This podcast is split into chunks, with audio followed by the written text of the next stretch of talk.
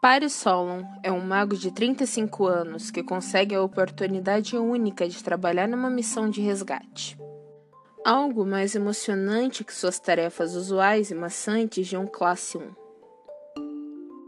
É a partir daí que mistérios que envolvem fanáticos religiosos, rituais incomuns, monstros desconhecidos e questões divinas vêm à tona. Mistérios ligados ao seu próprio passado.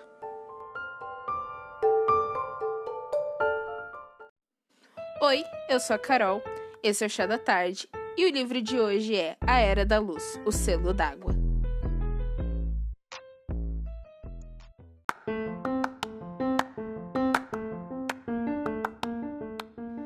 Três magos são contratados por uma dama rica para executar uma missão de resgate. O Paris, que é um mago de 35 anos, classe 1, é o Gus, um mago de classe 2, e a Agnes é uma maga de classe 2 também. E cada um deles tem um elemento. O Solon. Solon é o sobrenome do Paris. O Paris é da água. O Gus é da terra. E a Agnes é do ar. No meio do caminho, eles se encontram, tá? Eles não vêm do da mesma guilda, entre aspas. Então eles se encontram na cidade antes de ir descobrir o que é sobre o que se trata exatamente o trabalho. E no meio do caminho, eles encontram o dragão branco. O nome dela é Yoshira. E quando eles encontram o dragão branco, é que eles começam a desconfiar do motivo para eles estarem ali, porque não faz sentido você contratar um mago classe 1 e um mago e dois magos classe 2 e depois você pega e traz uma guerreira classe S, principalmente porque eles descobrem que descobrem que é só uma missão de resgate. A dama, a, a contratante, se justifica falando que possivelmente havia um rapaz com a filha dela, um amante, é, que é mago de fogo. E isso só deixa o pessoal mais desconfiado, porque é, eles acham o seguinte: será que ela tá julgando que, mesmo que o cara seja um, um mago de, de fogo, qualquer mago d'água pode vencê-lo? Mas enfim, eles partem para a missão. Porque logo que eles chegam, é, é, os dois outros magos, que não são. Quando eu falar os dois outros magos, eu não tô me referindo. Eu tô me referindo a qualquer outra pessoa que não Pares, tá? Eles já chegam, eles já descobrem onde a menina tá, mais ou menos. Eles já vão lá buscar. Eles já sabem onde começar. E aí você vê é, um desnível de habilidade entre o Paris e todos os companheiros. Porque o Paris é o primeiro mago da família dele. Ah, Carol, mas o que isso significa? Isso significa que ele estava esperando ter outro destino que não ser um mago. Acontece que quando você manifesta magia, o seu grau de, de compreensão de outras coisas que não magia vai diminuindo e você se torna uma pessoa praticamente incapaz de aprender qualquer outro tipo de ofício. Então, quando você manifesta magia, você obrigatoriamente tem que se tornar um mago. E isso é uma frustração na vida do Paris, que queria ser guerreiro. Mas em algum momento na adolescência, ele começou a manifestar dons de magia elemental e se ferrou. Aí, quando ele vai é, trabalhar as habilidades dele, ele descobre que não só ele não tem muito talento para as coisas que ele queria fazer, por causa das habilidades mágicas, como agora ele é obrigado a conviver com magos extremamente arrogantes e que é, tratam ele como um merda. E por que o texto o tempo inteiro fala a idade do Paris? É porque não é comum você ter 35 anos e ainda ser um classe 1.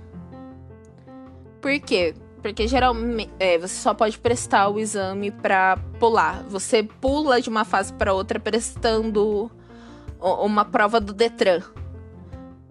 E pensa o seguinte: o Paris sempre fica uns pontinhos de conseguir ultrapassar o nível. E ele chegou uma hora que ele desistiu. Ai, quer saber? Foda-se essa bosta. Eu vou viver minha vidinha mais ou menos.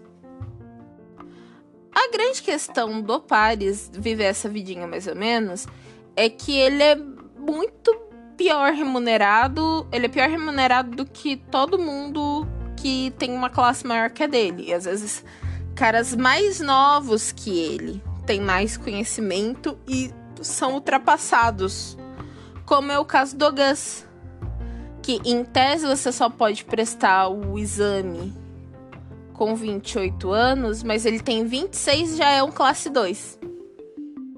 E aí cria-se essa antipatia do Paris inicialmente pelo Gus, porque é, eles não podem ser mais diferentes um do outro. Agora vamos voltar um pouquinho para a história. É, eles chegam no lugar onde a garota estava, porque literalmente o feitiço dá a localização do a, a cidade que a menina tava. A única coisa que, a, que ele não dá é como se diz, não dá o bairro onde você tá, que daí não é GPS, né? É, quando eles chegam lá, eles vão atrás do tal amante que a mãe dela mencionou. É, primeiro para interrogar ele, né? Vai que ele sabe onde ela tá.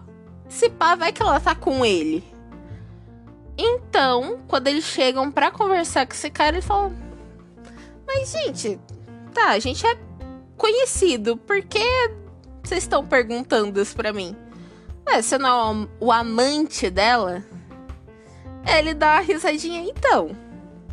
Ela não gosta muito de caras, né? E aí você percebe que a sexualidade no, no, no texto não. Nesse contexto não é exatamente um problema. É um problema só pra mãe da garota. Conforme eles começam a remexer a cagada, mais ela fede e mais é, essa menina tá envolvida é, com um tal culto de uma de adoração divina. E ela se tornou uma fanática tão fanática que nem com a namorada ela quis ficar mais saca? E eles se, se juntam para descobrir, eles, eles desvendam o mistério, descobrem onde é que tá a garota, né? Que eu não vou falar onde é que ela tá agora, mas isso tudo você vai descobrir bem no comecinho do texto. Dali pra frente, você vai ter como se fala, é, é, arcos diferentes da história. Então, é, eles têm uma missão, eles resolvem a missão, ele, é, aí o Paris tem outra missão. A única figura repetida realmente que tá em todas as missões é o Paris. E aí a gente consegue acompanhar cada uma delas, é até divertido, principalmente se você gosta de RPG, porque tem essa pegada do você precisa buscar pedra de Tututi. Nossa, isso é muito genérico, mas tudo bem.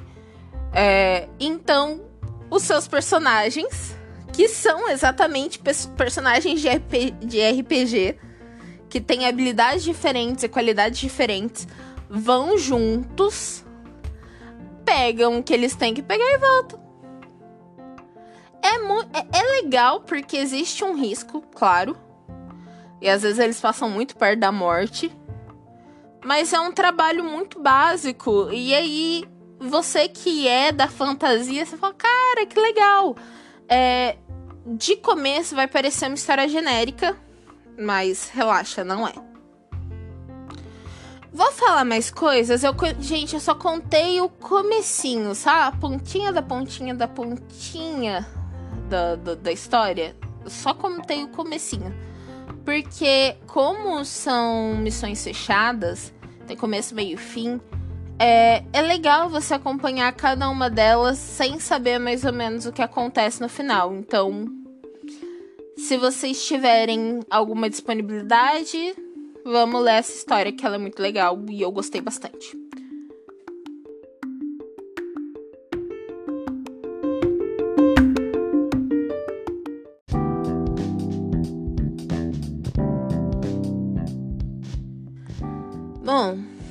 Agora eu vou falar as minhas impressões sobre o livro.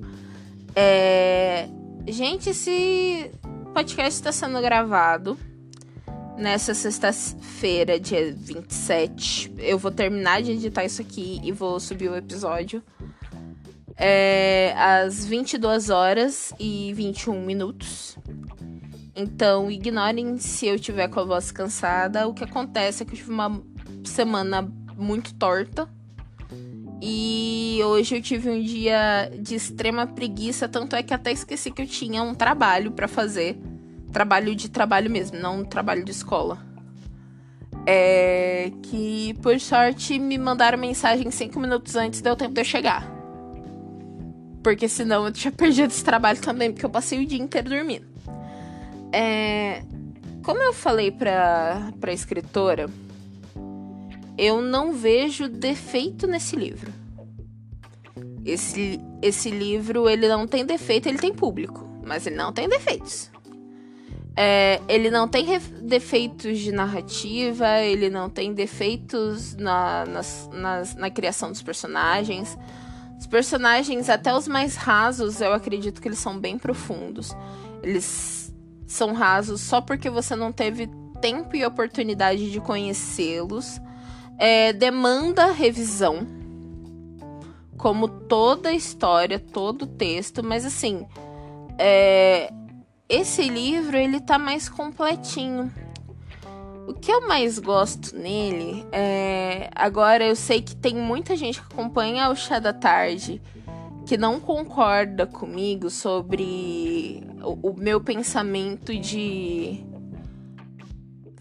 diversificar as formas e as cores dos personagens e tudo mais é, eu sei que as pessoas acham que isso.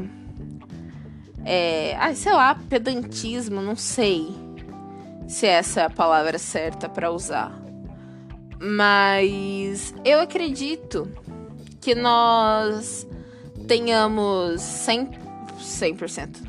Tô sendo muito escrota, mas sei lá, 80% dos personagens dos textos brancos dos personagens principais, não tô falando dos laterais.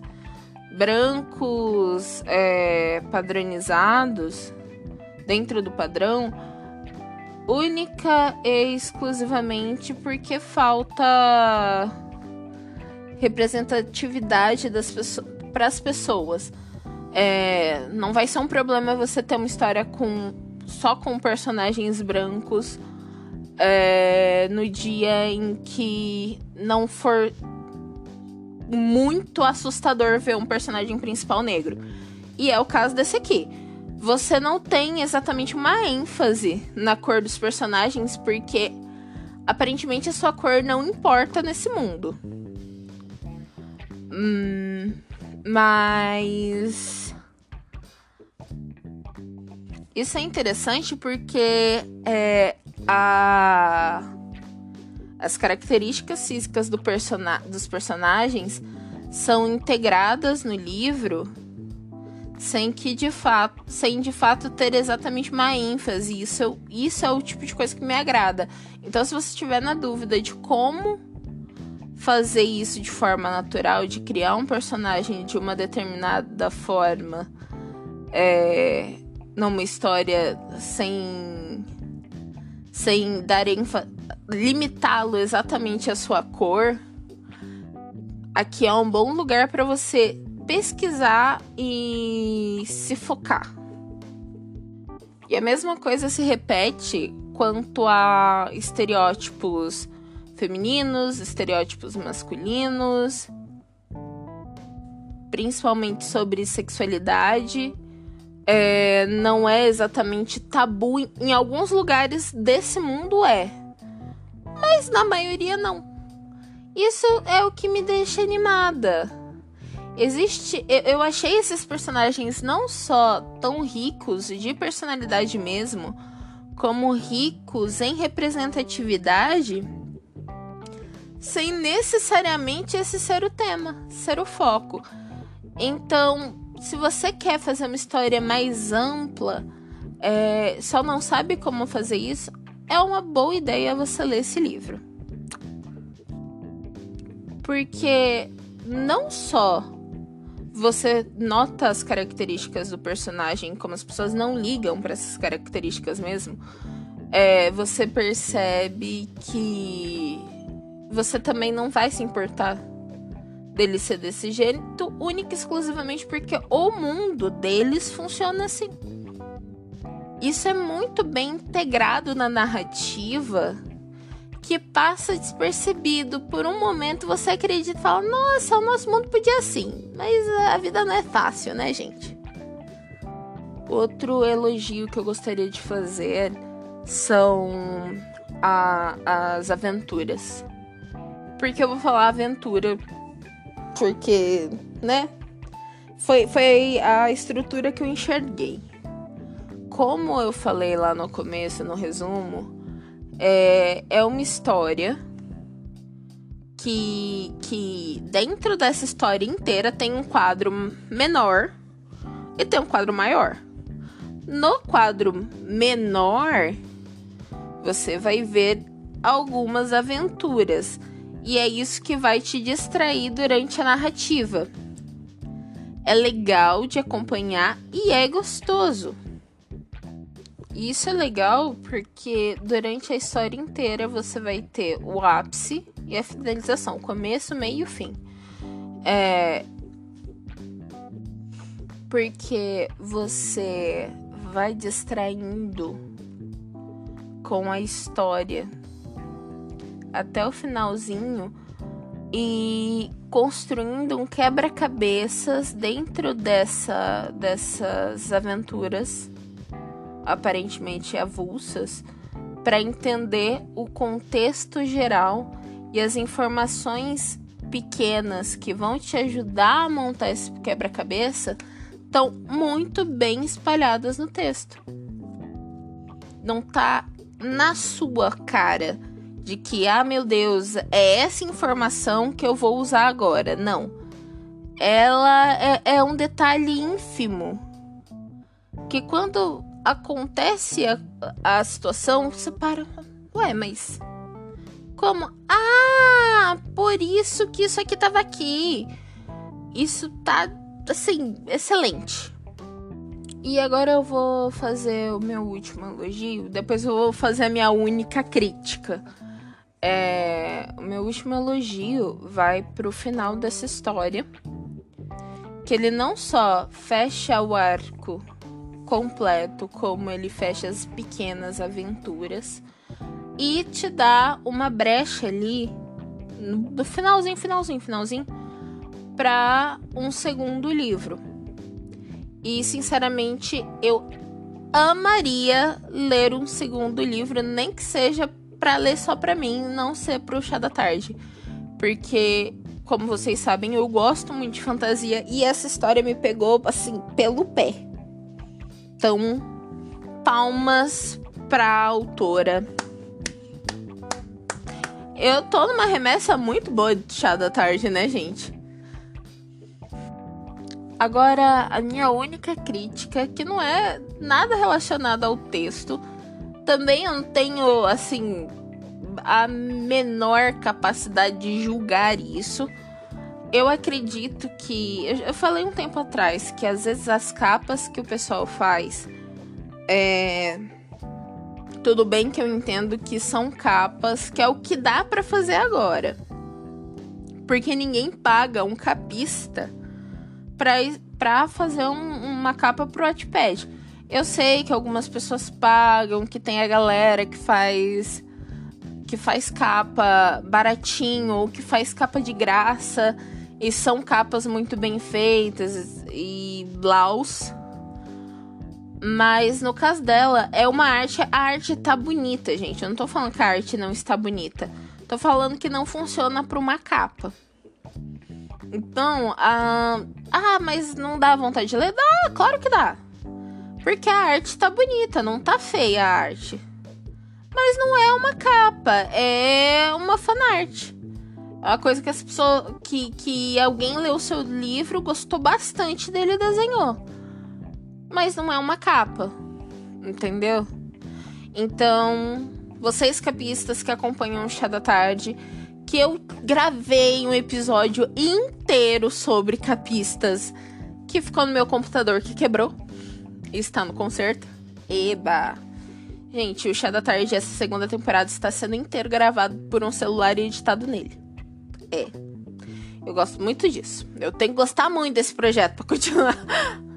Mas, se você, capista, tiver é, vontade de se apresentar pra autora, pra dar umas dicas ou pra fazer a capa mesmo, porque é uma boa história, ele, ela precisava de uma identidade visual mais particular para instigar mais gente a ler a história, porque ela é muito boa.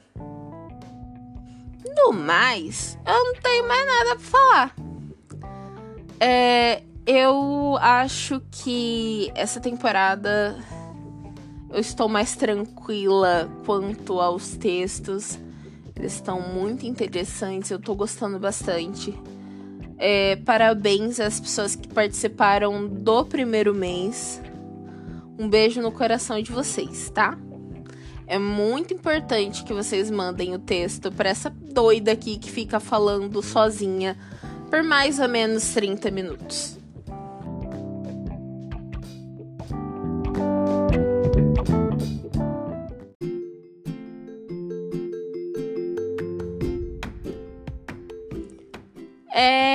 Votação, esse, essa temporada vai funcionar da mesma forma que funcionou a votação da temporada passada. É, eu não sei ainda como é que eu vou conduzir. Se eu vou passar essa votação pro Twitter, como eu fiz temporada passada, ou se eu vou achar um site de votação mesmo. Mas vocês vão ter uma semana para votar na história que vocês mais gostaram, para votar na história que você já é fã e para me xingar aqui nos comentários também, porque eu postei só essa história atrasada. Desculpa, às vezes não dá. É... E como aconteceu ano passado, eu vou fazer um, uma entrevista com o autor mais votado. Para ele, ele vai escolher o tema. É, nós vamos dissertar. Se ele quiser trazer convidados, nós a gente traz também. Não tem problema. E assim, vocês conhecem mais a, as pessoas por trás dos livros, das histórias, tá? É, eu não sei se eu vou deixar o link da votação agora, mas é aquele negócio. Se eu botar o link aqui amanhã, o link, a votação vale por sete dias, tá? É... No mais, qualquer dúvida, vocês mandem aqui. Mandem lá no, no Instagram do Chá da Tarde. Me, me segue lá. Não esquece de. É seguir o canal, de se inscrever no canal. Que é muito importante para mim, vai que um dia eu sou monetizada e sou obrigada a parar de falar cagada e palavrão e outras coisas que eu gosto de falar. Eu sou uma pessoa muito espontânea, né? Como vocês sabem bem. Espontânea, apelido de grossa. Mas tudo bem. Ai, ai. Gente, é só isso que eu tenho para falar dessa temporada. Eu espero que tudo acabe muito bem. Que a gente consiga tocar até o final do ano. Janeiro a gente vai ter aquela surpresinha gostosa que você, escritor, sonha em fazer com seu texto. Você só não sabe ainda porque eu não mostrei o que, que é. um beijo, gente.